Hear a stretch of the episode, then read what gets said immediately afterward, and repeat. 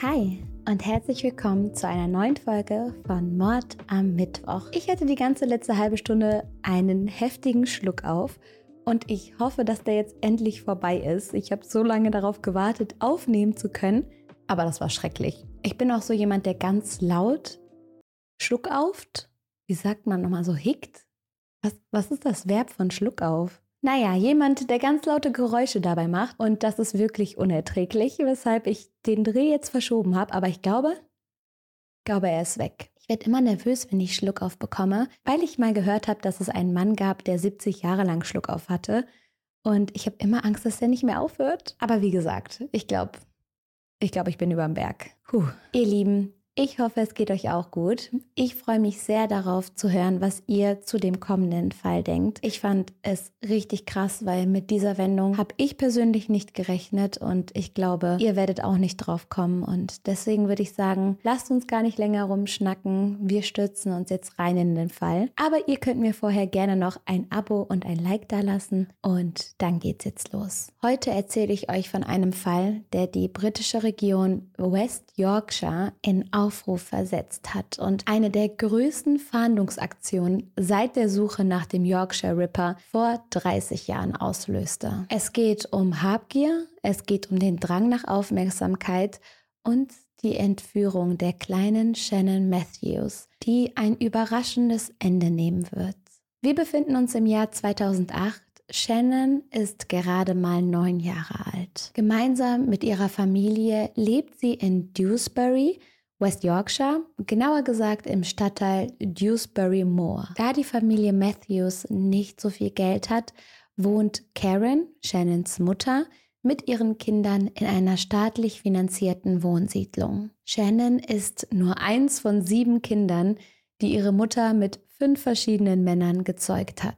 Zu ihrem Vater Leon Rose hat Shannon regelmäßigen Kontakt. So ist sie des Öfteren bei Leon und seiner damaligen Freundin Tracy und deren zwei Kindern zu Besuch. Ihr merkt schon, das ist der Inbegriff einer Patchwork-Familie. Viele Kinder, viele Menschen, die da irgendwie mitspielen und drei der sieben Kinder leben jedoch nicht bei Karen, also bei Shannons Mutter, sondern wachsen bei ihren Vätern auf. Also die Kinder sind auch noch wild verteilt. Karen lebt allerdings nicht nur mit ihren Kindern, sondern auch mit ihrem Freund Craig Meehan zusammen. Genau wie Karen hat auch Craig keinen Job, weshalb die Familie Matthews auf die Sozialhilfe angewiesen ist. Und mit denen wächst Shannon dann auf. Am 19. Februar 2008 macht sich Shannon gegen 8 Uhr morgens auf den Weg zur Schule. Es ist aber kein Tag wie jeder andere, denn für Shannons Klasse steht heute ein Besuch im Schwimmbad an.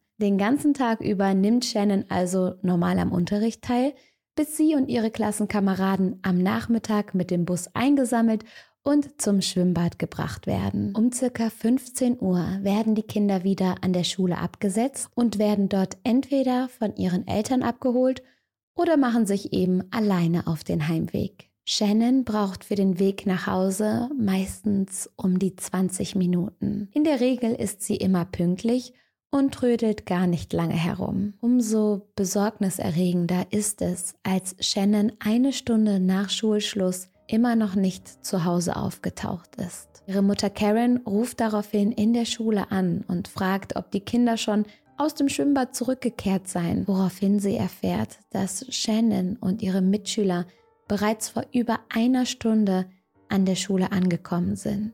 Das muss für Eltern ein absoluter Albtraum sein so einen Satz zu hören. Und Karen und Craig rufen daraufhin sofort bei den Eltern von Shannons Klassenkameraden an und fragen bei Familienmitgliedern, Freunden und in der Nachbarschaft herum, ob irgendjemand Shannon gesehen hat. Doch niemand weiß, wo Shannon ist, geschweige denn, was mit ihr passiert sein könnte. Die Suche bleibt vergeblich. Es ist 18.48 Uhr, als Karen die Nummer der Polizei wählt um Shannon als vermisst zu melden. Die Frage der Polizistin, ob es irgendwelche Auseinandersetzungen vor Shannons Verschwinden gegeben hat, verneint Karen.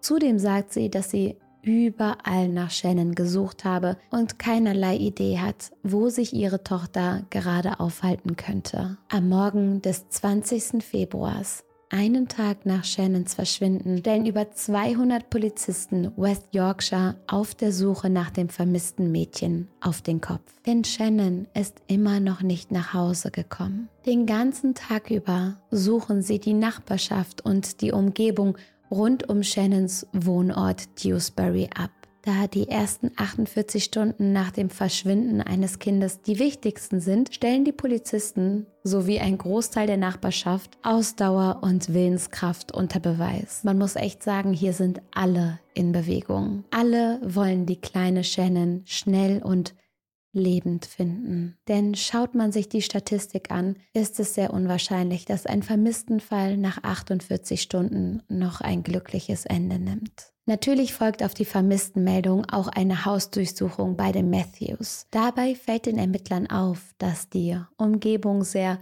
unaufgeräumt, chaotisch und teilweise richtig dreckig ist. Sie schließen darauf, dass es sich bei Karen um eine überforderte Mutter handelt und dass Craig nicht wirklich eine Hilfe im Haushalt ist. Die beiden scheinen dringend Unterstützung und Hilfe zu benötigen. Was den Ermittlern aber wirklich sauer aufstößt, ist Karens scheinbar unbekümmertes Verhalten, was angesichts der Situation, in der sie sich gerade befindet, mehr als unangebracht ist. Denn als die Ermittler im Haus der Matthews ankommen, sitzt Craig gerade an der Xbox, während es so scheint, als würde Karen, die neben ihm sitzt, ihm beim Spielen zuschauen. Die beiden Detectives sind darüber ein wenig verwundert, da sie erwartet haben, auf eine völlig aufgelöste oder zumindest eine sehr besorgte Mutter und ihrem Partner zu treffen. Eine Polizistin erzählt außerdem, dass sie kurz nach der Ankunft einen Anruf erhielt. Als ihr Klingelton ertönte, reagierte Karen begeistert mit den Worten, Oh, ich mag diese Melodie, woraufhin sie anfing zu tanzen. Die anwesenden Ermittler sind sehr verwundert über Karens untypisches Auftreten. Aber an dieser Stelle ist ja nochmal wichtig zu erwähnen, dass jeder Mensch anders mit Trauer umgeht und dass das alleine ja kein Beweis für irgendwas ist. Deswegen sollte man sich mit voreiligen Anschuldigungen hier zurückhalten.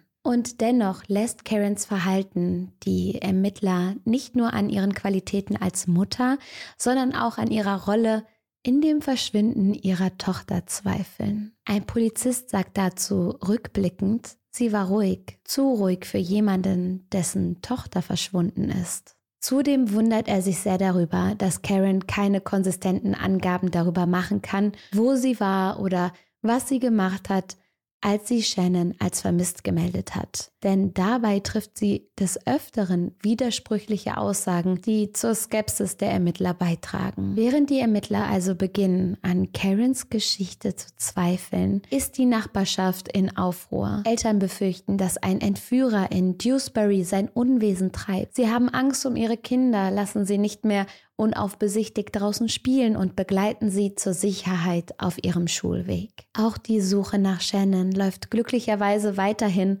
auf Hochtouren. Hauswände, Laternen und alle möglichen freien Oberflächen sind mit ihren vermissten Postern gepflastert. Menschen tragen T-Shirts mit Shannons Foto und der Aufschrift Hast du Shannon Matthews gesehen? Die Nachbarschaft in Dewsbury beweist extremen Zusammenhalt. Sie organisieren Mahnwachen, beteiligen sich an der Suche, spenden Geld und sorgen dafür, dass der Fall nicht in Vergessenheit gerät und die Ermittlungen nicht einschlafen. Die machen richtig Druck, die Leute. Eine gute Freundin von Karen fällt besonders durch ihren Einsatz auf, da sie die Organisatorin vieler Aktionen ist, die auf Shannons Verschwinden aufmerksam machen sollen. Gerade in dieser schwierigen Zeit möchte sie ihre Freundin Karen unterstützen und vor allem dafür sorgen, dass Shannon bald schon wieder heil nach Hause kommt. Auch Shannons Vater Liam fährt jeden Tag nach Dewsbury um sich an der Suche nach seiner Tochter zu beteiligen. Doch während er weiterhin in dem Glauben ist, dass Shannon entführt wurde oder vielleicht von zu Hause weggelaufen ist, äußert seine Freundin Tracy erste Zweifel an der ganzen Geschichte. Sie hat nämlich das ungute Gefühl, dass Karen die ganze Aufmerksamkeit ein bisschen zu sehr genießt. Wenn man bedenkt, dass der Grund für das Medienspektakel das Verschwinden ihrer eigenen Tochter ist. Doch Karen präsentiert sich in der Öffentlichkeit weiterhin als besorgte Mutter. Sie gibt Interviews, in denen sie weinend mit den Reportern spricht und sich die Rückkehr ihrer kleinen Tochter herbeisehnt. So sagt sie, ich möchte einfach, dass sie heimkommt, wo sie hingehört, zu ihrer Familie. Wer immer sie hat, bring sie bitte nach Hause. Ich brauche sie zu Hause. Wenn irgendjemand meine schöne Prinzessin hat, bring sie heim. Der Fall erhält in Großbritannien große mediale Aufmerksamkeit. Schon bald wird eine Belohnung von 50.000 Pfund für denjenigen ausgesprochen, der einen entscheidenden Hinweis zur Aufklärung des Falls liefern kann. Am 14. März 2008 wird Shannon ganze 24 Tage nach ihrem Verschwinden von der Polizei gefunden. Diese hat zuvor von einem Familienmitglied von Craig, wir erinnern uns, Karens Freund, einen Tipp erhalten. Das Familienglied, welches anonym bleiben wollte, macht die Polizei auf Michael Donovan aufmerksam. Wer ist Michael Donovan? Er hat eigentlich einen anderen Namen, aber den erspare ich euch, weil sowieso schon sehr viele Namen hier im Umlauf sind. Er nennt sich Michael Donovan und er ist der Onkel von Craig Meehan, also der Onkel von Shannons Stiefvater. Er leidet an einer Lernschwäche und hat einen IQ, der unter der Norm liegt. Bereits als Jugendlicher war er wegen Ladendiebstahls und Brandstiftung polizeilich bekannt. Von seiner Ex-Frau wird Michael als aggressiv und drogensüchtig beschrieben. Sie wirft ihm sogar vor, dass er sie zweimal habe töten wollen. Michael hingegen sagt, dass seine Ex-Frau ihm gegenüber handgreiflich gewesen sei. Mit besagter Ex-Frau hat er zwei Töchter, die allerdings nicht bei ihm leben. Michael, so berichtet besagtes anonymes Familienmitglied, hat wohl lange nichts mehr von sich hören lassen. So stand er der Familie während dieser schwierigen Zeit Zeit nicht bei und beteiligte sich auch nicht an der Suche nach Shannon. Die Person bittet die Polizei daher, mal in der Wohnung von Michael vorbeizuschauen. Und die Polizei geht dieser Bitte am darauffolgenden Tag nach. Das Haus, in dem Michael wohnt, befindet sich ganz in der Nähe von dem Haus der Matthews. Genauer gesagt eine Meile, was umgerechnet anderthalb Kilometer ist. Pi mal Daumen. Zunächst klingelt die Polizei bei Michael doch der macht nicht auf. Als die Polizei an die Tür klopft, regt sich in der Wohnung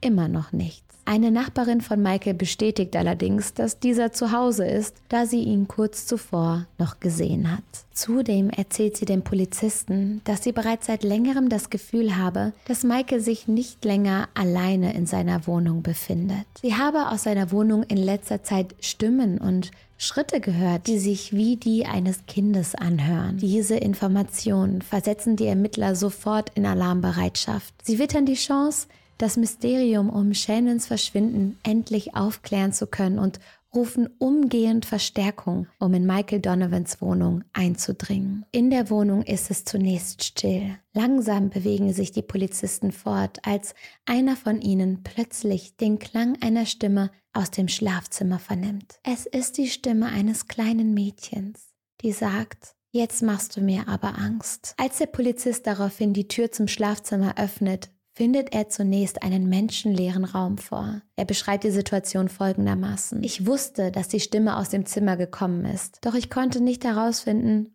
woher sie genau kam. Da waren ein paar Geräusche im Stauraum des Doppelbetts. Dann plötzlich schaute Shannons Kopf hervor. Eingekauert neben Shannon findet die Polizei niemand Geringeren als Michael Donovan. Die Polizisten sind natürlich unglaublich erleichtert, Shannon nach wochenlanger Suche endlich lebend gefunden zu haben, denn damit hat eigentlich schon fast keiner mehr gerechnet. Und auch in der Nachbarschaft ist die Freude über Shannons Auftauchen riesengroß. Die Leute stoßen mit Sekt an, sie tanzen auf den Straßen und machen sogar ein Feuerwerk, um Shannons Rückkehr gebührend zu feiern. Doch bei einer Person scheint sich die Begeisterung sichtlich in Grenzen zu halten. Shannons eigene Mutter, Karen Matthews, wird von den Ermittlern bei dem Zusammentreffen mit ihrer Tochter als desinteressiert und freudlos beschrieben, was angesichts der Situation für die meisten Menschen wohl vollkommen unvorstellbar ist. Schließlich erwartet man ja von einer Mutter, deren Kind 24 Tage lang spurlos verschwunden ist, eine weitaus freudigere Reaktion. Und als Michael nach seiner Verhaftung folgenden Satz sagt, werden die Ermittler hellhörig. Geht und verhaftet Karen. Michael erzählt der Polizei, dass er Shannon in Absprache mit ihrer Mutter Karen entführt habe. Zuvor haben die beiden einen Plan ausgeheckt, der kaum perfider sein könnte. So sollte Michael Shannon nach der Schule entführen und einige Wochen bei sich versteckt halten, bis Karen ihm erlaubt, sie wieder freizulassen. Nachdem er sie freigelassen hat, sei geplant gewesen, dass er Shannon kurz darauf wieder einsammelt und so tut, als habe er sie nach all den Wochen ihres Verschwindens wiedergefunden. Shannon würde zurück zu Karen gebracht werden, alle würden sich freuen und Michael und Karen würden sich den Finderlohn von 50.000 Pfund brüderlich teilen. Denn ihr erinnert euch, es gab eine satte Summe für jegliche Hinweise. Michael spielte seine Rolle und das Leid, das Shannon angetan wurde, runter und sagt, er sei von Karen bedroht worden. Sein Neffe Craig Meehan sei nicht in den Plan involviert gewesen. Als die Ermittler Karen jetzt vier Tage nach Michaels Verhaftung mit den belastenden Anschuldigungen konfrontieren, streitet diese alles ab. Einer der Polizisten sagt, zum allerletzten Mal Karen, was ist die Wahrheit? Haben Sie das Ganze mitgeplant? Karen antwortet, nein, er lügt. Ich hatte nichts mit der Sache zu tun. Ich wusste nicht einmal, wo er wohnt. Ich habe nie mit ihm darüber gesprochen, dass er Shannon entführen soll. Karen gibt an, Michael nicht einmal wirklich zu kennen, geschweige denn einen derartigen Plan mit ihm ausgeheckt zu haben. Spannend ist, dass diese Behauptung nicht von den Familienmitgliedern bestätigt werden kann. Sie geben nämlich an, dass die beiden sich sogar ziemlich gut verstanden haben sollen. Während Karen sich mit weiteren widersprüchlichen Angaben immer tiefer in ihrem Netz aus Lügen verstrickt, kommen während der Ermittlungen neue schockierende Erkenntnisse zutage. Bei einer Durchsuchung von Michael Donovans Wohnung finden die Ermittler eine Notiz, auf der Verhaltensregeln aufgelistet sind. An folgende Regeln musste sich Shannon halten, während sie 24 Tage lang in Michaels Wohnung eingesperrt war. Erstens, du darfst keine Geräusche machen oder mit deinen Füßen stampfen. Zweitens, du darfst dich nicht in der Nähe der Fenster aufhalten. Drittens, du darfst nichts machen und nichts holen, solange ich nicht da bin. Viertens, Halte die Fernsehlautstärke maximal auf Stufe 8 oder niedriger. Fünftens, du kannst die Super Mario Spiele spielen, du darfst ein paar DVDs gucken und du darfst CDs abspielen. Unter den sorgsam aufgelisteten Regeln stehen in großen Buchstaben die Initialien I, P, U, die wohl für I Promise You stehen sollen. Also, ich verspreche es dir. Um Shannon während ihrer Entführung gefügsam zu machen, wurde sie regelmäßig mit den Medikamenten Trafelease und Temazepam ruhig gestellt. Durch eine Untersuchung von Shannons Haaren findet ein Toxikologe heraus, dass Shannon besagte Medikamente auch innerhalb der zwölf Monate vor ihrer Entführung verabreicht bekommen hat. Sie wurde regelmäßig unter Medikamente gestellt. Zudem habe sie während dieser Zeit und in den Jahren zuvor offenbar noch andere Medikamentencocktails verabreicht bekommen. Die Ermittler untersuchen außerdem die Computer im Haus der Matthews in der Hoffnung, dort belastendes Beweismaterial gegen Karen zu finden. Stattdessen stoßen sie bei dieser Untersuchung jedoch auf kinderpornografische Inhalte, die auf Karens Freund Craig zurückzuführen sind. Craig Meehan wird glücklicherweise daraufhin verhaftet und später auch für den Besitz von Kinderpornografie vor Gericht verurteilt. Nach zahlreichen ergebnislosen Verhören, in denen Karen den Ermittlern eine unstimmige Geschichte nach der nächsten erzählt, beschließen zwei ehemalige Freundinnen von Karen, diese gemeinsam mit der Polizei zu konfrontieren. Und es funktioniert. Unter Tränen gesteht Karen schließlich, von Shannons Aufenthaltsort gewusst zu haben. Zu dem gesamten Plan bekennt sie sich jedoch nicht. Stattdessen erzählt sie, sie habe Michael gefragt, ob er Shannon für eine Weile zu sich nehmen könne, da sie vorhabe, Craig zu verlassen. Ihr Plan sei es gewesen, nach einigen Tagen mit ihren restlichen Kindern nachzukommen und bei Michael zu wohnen.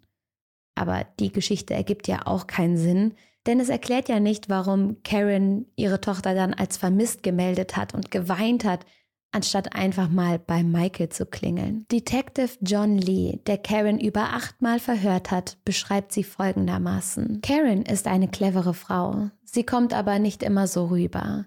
Aber sie ist ziemlich berechnend und weiß genau, was sie tut und was sie sagt. Auch eine Freundin von Karen beschreibt sie als manipulativ und kalkulierend.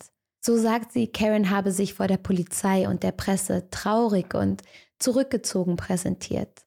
Doch sobald die Kameras und die Ermittler außer Sichtweite waren, sei sie eine komplett sorgenfreie und andere Person gewesen und habe sich mit ihrem Freund Craig spielerisch geneckt und geärgert. Am Ende waren wohl Habgier und das tiefe Bedürfnis nach Aufmerksamkeit die Motive, die Karen dazu getrieben haben, ihre Scharade wochenlang aufrechtzuerhalten. Doch Karen wird weder die 50.000 Pfund Finderlohn erhalten, noch wird sie weiterhin in der Öffentlichkeit als besorgte Mutter Mitleid erregen können. Denn am 4. Dezember 2008 werden Karen Matthews und Michael Donovan in einem gemeinsamen Prozess wegen Entführung, falscher Gefangenschaft und Verfälschung der Justiz für schuldig befunden. Im Januar 2009 werden sie zu jeweils acht Jahren Haft verurteilt. Von der Öffentlichkeit wird Karen für ihre Tat natürlich scharf kritisiert, teilweise sogar geächtet. In einer Schlagzeile, die zu der Zeit erscheint, wird sie zum Beispiel als Großbritanniens meistgehasste Mutter bezeichnet. Von vielen Menschen wird der Umgang der britischen Medien mit dem Fall Shannon Matthews aber kritisiert und mit dem Aufsehen und dem Verschwinden von Madeleine McCann verglichen. Denn circa ein Jahr vor Shannons Entführung verschwand Madeleine McCann, die auch aus England stammt, während eines Familienurlaubs in Portugal. Neben dem Fall von Madeleine wird Shannons Fall also zum zweiten großen vermissten Fall in Großbritannien. Doch bei vielen entsteht der Eindruck, dass Madeleine oder Madeleine von den Medien bevorzugt wird. Sie kam ja aus einer Familie mit einem gehobenen sozialen Status. Die McCanns, die waren wer? Anders als die Matthews. Bei Madeleines Eltern handelt es sich um ein attraktives, wortgewandtes Ärzte-Ehepaar, das bei der Öffentlichkeit anscheinend mehr Anklang findet als eine Karen Matthews. Dazu sollte man auch wissen, dass Klassenzugehörigkeit und der soziale Status für viele Briten nach wie vor von großer Bedeutung sind. Klassismus, also die Diskriminierung und Unterdrückung von Menschen aufgrund ihrer vermuteten oder tatsächlichen sozialen Herkunft, ist leider ein sehr fester Bestandteil der britischen Gesellschaft. Natürlich nicht bei allen, aber ne, so vom Gesamtgefühl her. Von vielen Leuten wird der Fall daher auch politisch instrumentalisiert, um Menschen ärmerer Schichten zu verteufeln und gegen die Idee und Funktion des Sozialstaats zu hetzen. Da war richtig Feuer in der Sache. Und als dann noch herausgekommen ist, dass Karen tatsächlich etwas mit dem Verschwinden ihrer Tochter zu tun hatte, haben diese Stimmen noch mehr Gewicht bekommen. Aber zurück zu dieser schrecklichen Tat. Wäre diese Entführung vielleicht nie passiert, hätte man Karen ihre Kinder schon vorher entzogen? Darauf gibt es natürlich keine sichere Antwort. Was man aber mit ziemlicher Sicherheit sagen kann, ist, dass Karen kein guter Umgang für ihre Kinder war. So erzählte eine ehemalige Nachbarin, sie habe öfter mitbekommen, dass im Hause Matthews laut gestritten und geschrien wurde. Einmal habe sie Shannon deswegen sogar zu sich genommen. Über Shannon sagt sie, dass sie ein sehr schüchternes Mädchen gewesen sei und dass es sehr schwierig war, ihr ein Lächeln, geschweige denn ein lautes Lachen zu entlocken. Zudem würde sie sehr empfindlich auf ruckartige Bewegungen und laute Geräusche reagieren. Die Nachbarin sagt, dass Karen nicht nur die Hygienestandards in ihrem Haus, sondern auch ihre Kinder vernachlässigte. Ich sah die Warnzeichen und ich wusste, was für eine Person Karen war und ich wusste auch, unter welchen Bedingungen ihre Kinder lebten. Ich wusste all das, aber niemand hat mir zugehört. Es war die ganze Zeit ein Spiel des Wartens, bei dem man sich ständig fragt, was wohl als nächstes passiert. Auch die Sozialarbeiter, die dem Matthews des Öfteren einen Besuch abstatteten, berichteten von einer unhygienischen Umgebung und bestätigten, dass die Kinder Anzeichen der Vernachlässigung aufwiesen. Zudem gab es Verdacht auf Alkohol und Drogenmissbrauch im Haus. Jede Menge rote Flaggen also. Die Sozialarbeiter gingen davon aus, dass Karen ihr eigenes Bedürfnis nach Beziehungen zu ihren männlichen Partnern über die Sicherheit ihrer Kinder stellt. In einem Gutachten des Sozialdienstes aus dem Jahr 2003 heißt es, Ihre Fähigkeit, ihre Kinder zu beschützen, wird von ihrer Unfähigkeit, die Bedürfnisse ihrer Kinder über ihre eigene zu stellen, eingeschränkt. Mit anderen Worten, Karen kann nicht wirklich auf ihre Kinder aufpassen. Nicht solange sie sich selbst immer an erste Stelle stellt. Bekannte von Karen sagen außerdem, dass Karen Shannon oft benutzt hat, um nicht in Schwierigkeiten zu kommen und um sich das Leben leichter zu machen. Für Karen Matthews waren ihre Kinder immer eher Mittel zum Zweck. Sie hatte nicht das Gefühl, dass ihre Kinder Liebe oder Zuneigung brauchen. Und obwohl Sozialarbeiter die Familie Matthews und die potenziellen Risiken, denen Shannon und ihre Geschwister ausgesetzt waren, auf dem Schirm hatten und durchaus kritisch bewerteten, wurde nicht so hart eingegriffen, wie man es sich vielleicht gewünscht hätte. Dieser Fall soll nochmal eine Erinnerung an uns alle sein, immer wachsam zu bleiben, um in solchen Situationen nicht nur ein tatenloser Beobachter zu werden. Ich finde, Karens ehemalige Nachbarin ist da schon ein Vorbild. Sie war sich nicht zu schade, die Auffälligkeiten im Hause Matthews zu melden. Sie hat den Leuten davon erzählt, sie hat den Behörden davon erzählt, aber es folgten leider keine Handlungen. Shannon und ihre Geschwister sind nach der Inhaftierung ihrer Mutter in Pflegeheime oder zu Pflegefamilien gekommen. Bei Shannon weiß man, dass sie adoptiert wurde und auch eine neue Identität hat. Und an der Stelle können wir uns nur wünschen, dass sie und ihre Geschwister mittlerweile ein behütetes Leben führen, mit verlässlichen Eltern, die es sich zur Aufgabe gemacht haben, ihre Kinder vor Menschen wie Karen Matthews zu beschützen. Was denkt ihr zu diesem Fall? Ich fand es so krass, als ich von dieser Wendung erfahren habe. Als erstes habe ich mir gedacht, um Gottes Willen, die arme Mutter, was die gerade durchmachen muss, durch was für Gefühlswelten man da gehen muss, nur um dann herauszufinden, dass sie die 50.000 Pfund ganz attraktiv fand. Wie kann man sein Kind in so eine Situation bringen? Ruhig stellen mit Medikamenten, nur um Geld und Aufmerksamkeit zu bekommen. Das geht nicht in meinen Kopf rein. Aber ich bin unfassbar froh, dass Shannon lebt und dass sie hoffentlich eine tolle Familie gefunden hat und mittlerweile bestimmt eine tolle junge Frau ist, die mit beiden Beinen im Leben steht. Das wünsche ich ihr sehr und euch wünsche ich einen schönen Abend. Passt gut auf euch auf, trefft gute Entscheidungen und ich freue mich, wenn wir wieder voneinander hören. Tschüss.